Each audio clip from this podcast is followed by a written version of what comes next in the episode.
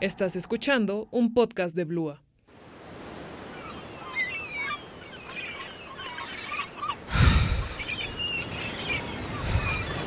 Capitán, capitán, ¿Qué pasa? ¿Por qué esos gritos? ¿no lo huele, capitán? Que si vuelo... Por amor a Dios. ¿Pero qué es esta mierda, John? Lo mismo de la semana pasada, y de la anterior a esa, y la anterior a esa. Mierda. Calma, John. En una de esas tiene que salir algo. Lo mismo hemos estado diciendo por semanas, capitán. Yo... Usted sabe que lo aprecio, ¿verdad? Pero no podemos vender esto. Si esto sigue así, ya no puedo seguir viviendo de esto, capitán. Lo sé, lo sé, pero por Dios santo, no es posible que todo lo que atrapemos esté así. Esto no es como nada que haya visto. Ni siquiera los tiburones, los malditos tiburones, John, han causado algo así desde que pesco por aquí. No sé si son los tiburones, pescadores ilegales o quién diablo sea, pero si esto no para, capitán, estoy en la mierda. Estamos, John. Estamos. Yo también vivo de esto. Por ahora vuelve a lanzar eso. Quizás esta vez tengamos mejor suerte. Eso espero.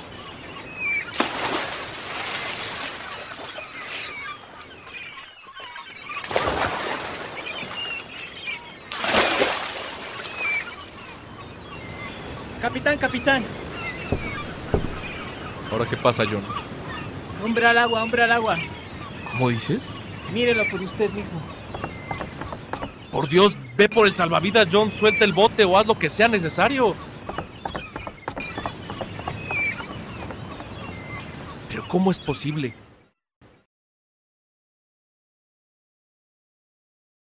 Nunca supe quién me había rescatado. Cuando desperté en un hospital de San Francisco, lo único que me dijeron fue que el capitán de un barco pesquero me había encontrado flotando a la deriva, en una lancha de condiciones precarias. Me tomó un tiempo recordar todo lo que había sucedido, claramente. Pero cuando lo recordé, supe que aquello era algo que no iba a ser capaz de olvidar otra vez. A lo largo de los siguientes días intenté explicarles de la mejor forma posible el cómo yo, un marinero de la naval americana, había terminado como un náufrago de las aguas del Pacífico.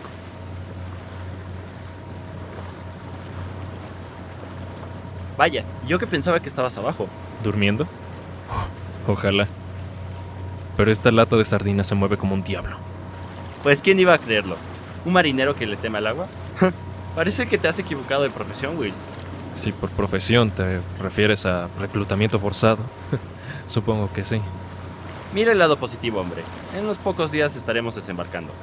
¿Alguna vez has estado en Asia, mi amigo? No, no he tenido el placer. Pues ya te digo yo que es una belleza. Quizá tengas suerte y veas sus playas en todo su esplendor. Sí, no nos matan unos japoneses, claro. En plena guerra, estoy seguro de que Mike decía aquello como una broma de mal gusto. En realidad, no era capaz de imaginarme en una batalla. Y pensé que con suerte las tropas en el frente acabarían con aquello antes de que fuera nuestro turno de entrar en batalla. Desafortunadamente, me equivoqué. Nunca conocí las playas asiáticas, ni la belleza de la que Mike me había hablado. Para nuestra mala suerte, un barco de los japoneses terminó por capturar la pequeña embarcación en la que íbamos, y mis compañeros y yo pasamos a ser prisioneros de guerra desde ese instante. En realidad, a diferencia de muchos otros que no tuvieron la misma suerte, nos trataron con tanta cortesía con la que se puede tratar un prisionero. Y su cuidado era tan deficiente y carente de interés que cinco días después de que fuéramos atrapados, logré escapar del campamento de reclusos en una pequeña barca pesquera que pude robar. Aún así, poco sabía yo que la libertad en el mar terminaría por convertirse en un problema. Ah, ah, ¡Maldición! A duras penas, y con mi casi inexistente saber naval, conseguí adentrarme en alta mar. Sin una idea clara de hacia dónde iba, llevaba conmigo unas cuantas provisiones que había logrado robar. E imaginé que con algo de esfuerzo podría encontrarme con uno de los barcos americanos que rondaban por allí. Efectivamente, lo hice, más de una vez. ¡Eh! ¡Hey! ¡Aquí estoy! Recuerdo haberme encontrado con al menos cinco barcos durante mi travesía, pero todos como si fuera una jugarreta del destino, en lugar de acercarse a mí, navegaban en la dirección contraria. Fue así como incluso con provisiones, el sol y la sal comenzaron a fatigarme, hasta que un día tuve que recostarme en la balsa, dejándome la suerte de las aguas, aguardando a que el sol me matara lentamente.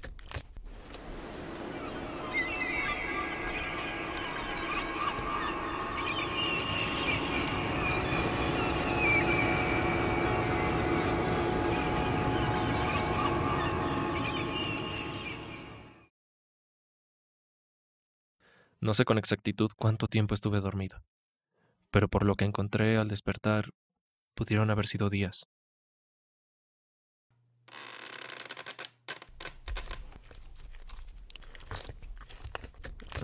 ¿Eh?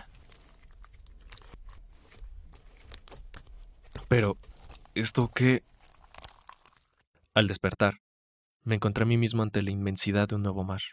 Este, sin embargo, no estaba lleno de agua como cabría de esperar, sino de un lodazal repulsivo del que surgían peces y bestias marinas que nunca había visto, en un estado de descomposición absoluto. Este paraje de podredumbre se extendía por todo el horizonte, tanto al sur como al este, al oeste y al norte. El sol, por su parte, brillaba en un cielo que me parecía oscuro, como si reflejara la legumbre por la que navegaban torpemente y sin rumbo claro. No obstante, lo que más me causó curiosidad, aunque quizás sería más precisa la palabra terror, fue el inmenso silencio que reinaba en aquella tierra estéril. Pasé las siguientes horas pensando y repasando las ideas de pesadilla, sentado en el costado de mi balsa. Conforme el sol se iba poniendo, pude darme cuenta de que esa sustancia viscosa que cubría todo a mi alrededor se secaba con rapidez y que muy pronto podría recorrer la pie, con la intención de descubrir dónde estaba o qué era lo que sucedía. Dormí aquella noche en mi balsa, aguardando el siguiente día en medio de un centenar de terrores nocturnos. Al despertar, preparé un pequeño suministro de provisiones y bajé de la balsa. Hasta mucho tiempo después de aquello, habría de preguntarme qué hubiese pasado si hubiera caminado al sur, al este o al norte, en lugar de al oeste como hice. He llegado a la conclusión fatalista de que caminar al oeste era de cierta forma mi destino y que no vale la pena cuestionarse nada más. El hecho es que, después de algunas horas de caminata, por fin divisé algo en el horizonte. Era un montículo, que conforme pasaron las horas comenzó a agrandarse. Tan lejos estaba aquel lugar que tuve que acampar aquella noche antes de seguir mi recorrido. El hedor a pescado, mezclado con el ambiente del lugar, tampoco me dejó dormir con tranquilidad aquella noche. Así que me levanté temprano y continué caminando. No fue hasta el atardecer de ese mismo día que logré llegar a las faldas del montículo que resultó ser abismalmente más grande de lo que yo imaginaba. Exhausto, también acampé aquella noche, en la que extrañamente pude dormir algunas horas, antes de que, en medio de una profunda oscuridad iluminada solamente por la luna, me despertara un sentido de angustia. Sentí en ese momento una imparable necesidad de subir el montículo, así que lo hice. Ah. Ah. Una vez estuve arriba.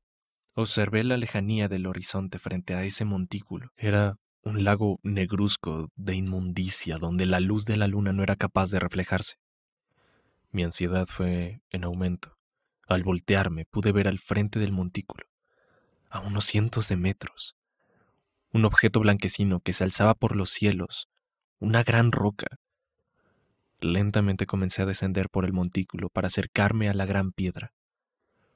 Mi primera impresión fue que ese objeto, gigantesco, no era obra de la naturaleza, ni se encontraba en esa fosa marina, obra del inicio de los tiempos por coincidencia. Me acerqué a ella con terror. Sí, pero también con una curiosidad arqueológica.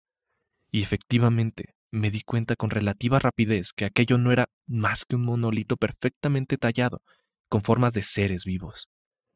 Calamares, cangrejos, peces, pulpos e increíblemente una especie de criatura desconocida para el mundo moderno, que, sin embargo, yo había visto en medio de la viscosidad negruzca, con sus cuerpos descomponiéndose en silencio. También me di cuenta de que alrededor del monolito, en un pequeño cauce, corría una corriente de agua que me lamía los pies. Entonces lo vi, los jeroglíficos, y bajo relieves que más llamaron mi atención. Al recordarlos ahora no puedo evitar sentir náuseas y un halo de muerte que me nubla la conciencia, pero solo puedo describirlos como humanos mayormente, excepción de sus manos y pies palmeados, sus labios flácidos y sus ojos abultados. A pesar de ello, recuerdo haber pensado en ese momento que los responsables de tal obra, neandertales u hombres de la antigüedad, habían descuidado las proporciones de aquellos medio hombres, pues en algunos relieves se les veía cazando ballenas de un tamaño poco mayor a ellos. Allí, de pie y observando aquellas imágenes, pasé mucho tiempo, no sé cuánto con exactitud.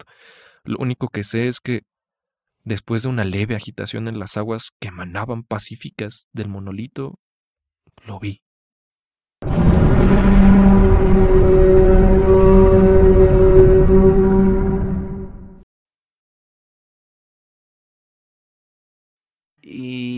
Dice usted que no sabe en qué lugar se encontraba este monolito? Ya se lo he dicho. No tengo ni idea de dónde me encontraba en ese momento.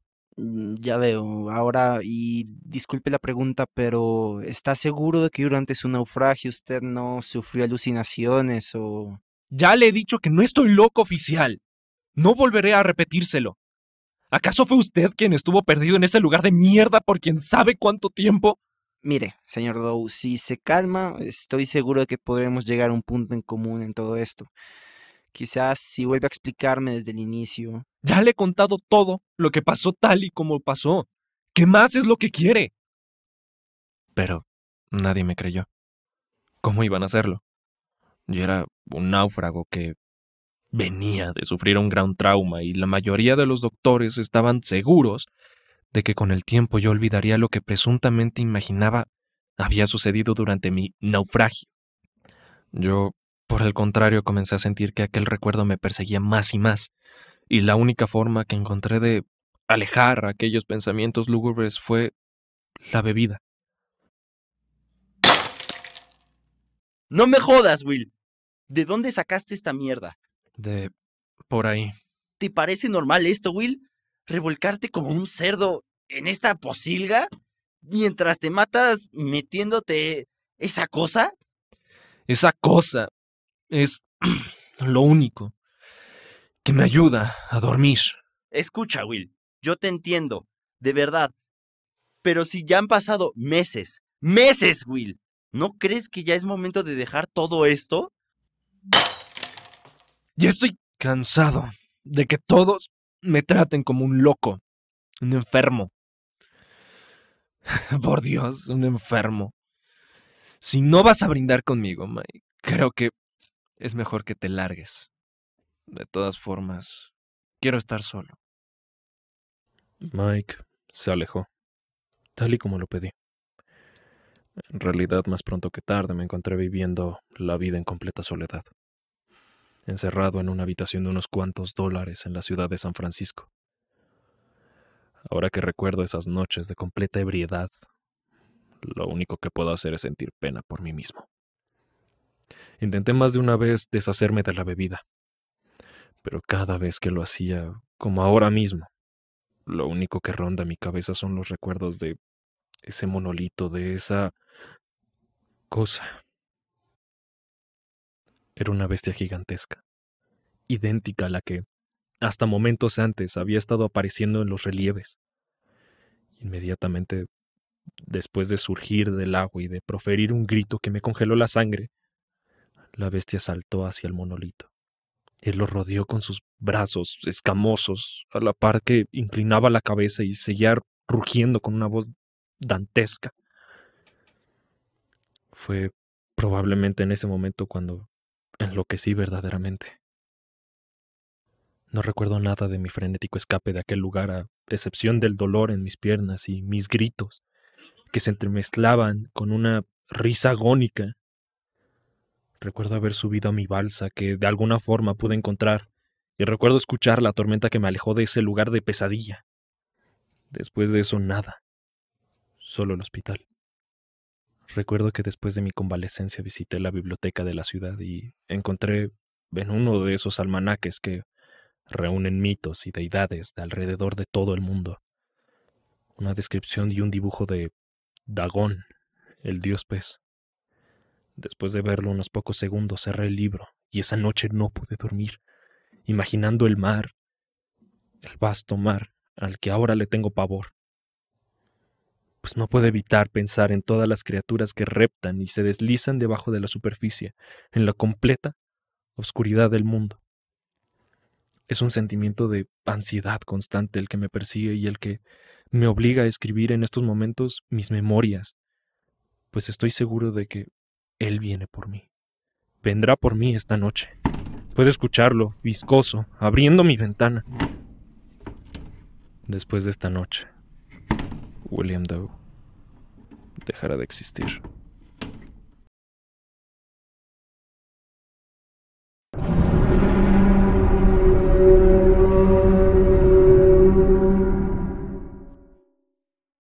Esto fue un podcast de Blua.